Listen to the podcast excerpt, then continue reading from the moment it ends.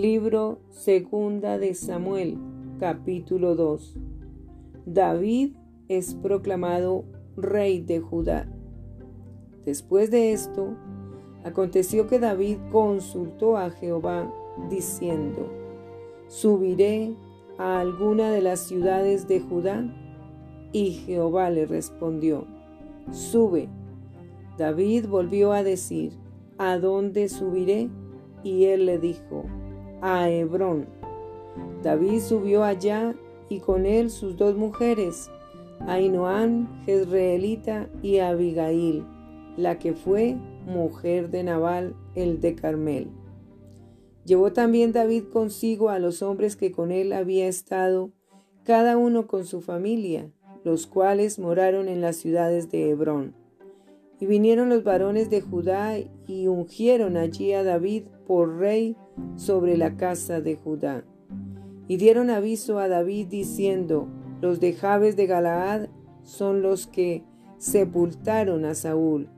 Entonces envió David mensajeros a los de Jabes de Galaad, diciéndoles, Benditos seáis vosotros de Jehová, que habéis hecho esta misericordia con vuestro Señor, con Saúl, dándole sepultura. Ahora pues Jehová haga con vosotros misericordia y verdad, y yo también os haré bien por esto que habéis hecho. Esfuércense pues ahora vuestras manos y sed valientes, pues muerto Saúl, vuestro Señor, los de la casa de Judá me han ungido por rey sobre ellos. Guerra entre David y la casa de Saúl. Pero Abner, hijo de Ner, general del ejército de Saúl, tomó a Isboset, hijo de Saúl, y lo llevó a Maanaim, y lo hizo rey sobre Galaad, sobre Jesurí, sobre Jezreel, sobre Efraín, sobre Benjamín y sobre todo Israel. De cuarenta años era Isboset, hijo de Saúl, cuando comenzó a reinar sobre Israel, y reinó dos años. Solamente los de la casa de Judá siguieron a David. Y fue el número de los días que David reinó en Hebrón sobre la casa de Judá, siete años y seis meses. Amner, hijo de Ner, salió de Maanaim a Gabaón con los siervos de Isboset, hijo de Saúl, Joab, hijo de Sarbia, y los serbios de David salieron y, los encontraron junto al estanque de Gabaón, y separaron los unos a un lado del estanque y los otros al otro lado.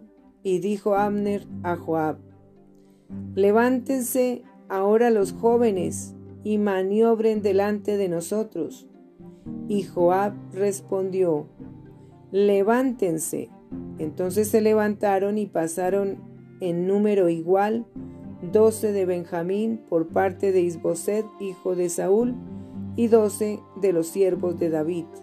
Y cada uno echó mano de la cabeza de su adversario, y metió su espada en el costado de su adversario, y cayeron a una, por lo que fue llamado aquel lugar el Cat Azurim, el cual está en Gabaón.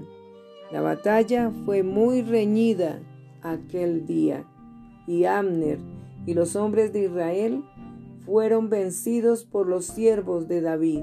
Estaban allí los tres hijos de Sarbia, Joab, Abisai y Asael. Este Asael era ligero de pies como una gacela del campo, y siguió Asael tras de Abner sin apartarse ni a derecha ni a izquierda. Y miró atrás Abner y dijo, ¿No eres tú Asael? Y él respondió, sí. Entonces Abner le dijo, apártate a la derecha o a la izquierda y echa mano de alguno de los hombres y toma para ti sus despojos. Pero Asael no quiso apartarse de en pos de él. Y Abner volvió a decir a Asael, apártate de en pos de mí, ¿por qué he de herirte hasta derribarte? ¿Cómo ¿levantaría yo entonces mi rostro delante de Joab, tu hermano? y no queriendo él irse, lo hirió Amner con el regatón de la lanza por la quinta costilla y le salió la lanza por la espalda y cayó allí y murió en aquel mismo sitio.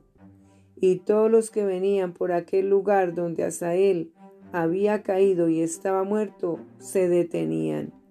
Mas Joab y Abisai siguieron a Amner y se puso el sol cuando llegaron al collado de Amna, Amma, que está delante de Gía, junto al camino del desierto de Gabaón.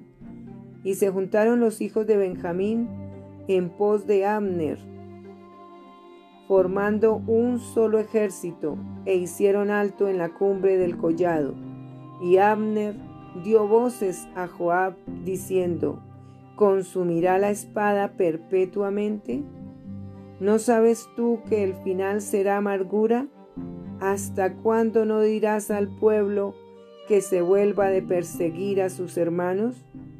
Y Joab respondió, Vive Dios, que si no hubieses hablado, el pueblo hubiera dejado de seguir a sus hermanos desde esta mañana. Entonces Joab tocó el cuerno y todo el pueblo se detuvo y no persiguió más a los de Israel ni peleó más. Y Abner y los suyos caminaron por el Arabá toda aquella noche y pasando el Jordán, cruzaron por todo Bitrón y llegaron a Maanaim. Joab también volvió de perseguir a Abner y juntando a todo el pueblo, faltaron de los siervos de David diecinueve hombres y Asael.